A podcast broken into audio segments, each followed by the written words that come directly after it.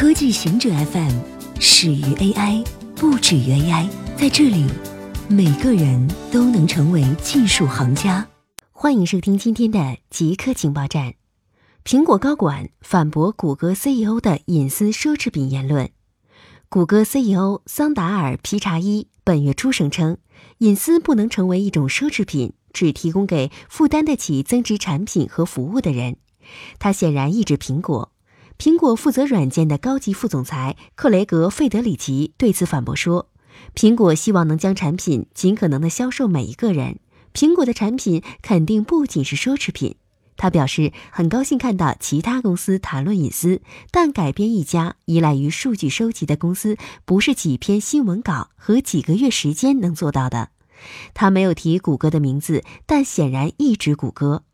费德里奇还回应了有关中国用户 iCloud 数据存储在中国境内服务器的批评。费德里奇称，苹果采用了最小化数据收集的做法，因此数据存储在中国服务器上所带来的风险没有其他公司那么大。通过加密和收集少量数据，中国 iCloud 服务器上的数据并不多，任何获得访问权限的人对这些信息做不了什么。全球主要河流含有高浓度的抗生素，抗生素抵抗正成为一场全球的健康危机。联合国上个月预测到，二零五零年耐药细菌可能会杀死一千万人。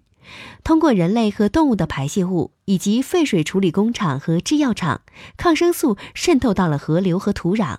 研究人员测试了七十二个国家、七百一十一个地点收集的水样本，发现百分之六十五含有抗生素。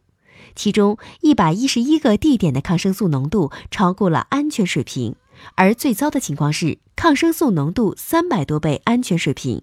在孟加拉国，治疗阴道感染的甲硝唑浓度三百倍于安全阈值。当地附近有废水处理厂。研究人员发现，低收入国家的河流通常有更高的抗生素浓度，亚洲和非洲的情况最糟。字节跳动计划开发自己的智能手机。北京字节跳动公司准备涉足硬件，开发自己的智能手机。字节跳动是全世界估值最高的创业公司。该公司计划发布一款预装自有应用，包括新闻推送、短视频平台和游戏的手机，目的是进一步扩大其覆盖面。字节跳动是中国极少数能在海外取得巨大成功的科技公司。分析师对手机能在大众市场取得成功并不乐观。社交巨人脸书曾做过类似的，但失败了。分析师称，字节跳动缺乏经验，也没有供应链和渠道的优势，成功的可能性非常低。字节跳动试水智能手机领域早有迹象。该公司一月份证实，已经从手机厂商锤子手中获得了某些专利和员工。不过，该公司当时表示，这笔交易是为了探索教育业务。这是种奇怪的说法，因为锤子的业务与教育行业没有多大关系。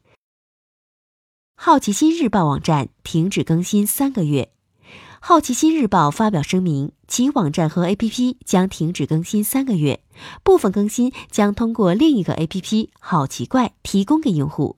他没有解释为什么停止更新，但这并不是好奇心日报第一次停止更新。去年七月。上海市网信办责令《好奇心日报》的运营方上海佩博文化传播有限公司立即停止互联网新闻信息服务，称它违反了《中华人民共和国网络安全法》《互联网新闻信息服务管理规定》等法律法规。当年八月，网站宣布停止更新一个月，并进行整改。美国数模竞赛百分之九十五的参赛队伍来自中国。由美国数学及其应用联合会举办的美国大学生数字建模竞赛，今年的参赛队伍有二点五万，其中百分之九十五以上来自中国。但中国参赛队伍的大量涌入，令这一比赛引发了争议。因为中国参赛的大学生除了个人兴趣外，很大一部分是出于功利动机，比如考研。除此之外，比赛过程中的作弊问题也成为一大顽疾。以今年的比赛结果为例，被判定为取消资格的论文比例从往年的百分之一飙升至百分之十。由于今年中国有两万多支参赛队，按照百分之十的比例计算，取消资格的队伍多达两千多支。以上就是今天所有的情报内容，本期节目就到这里。固定时间，固定地点，小顾和您下期见。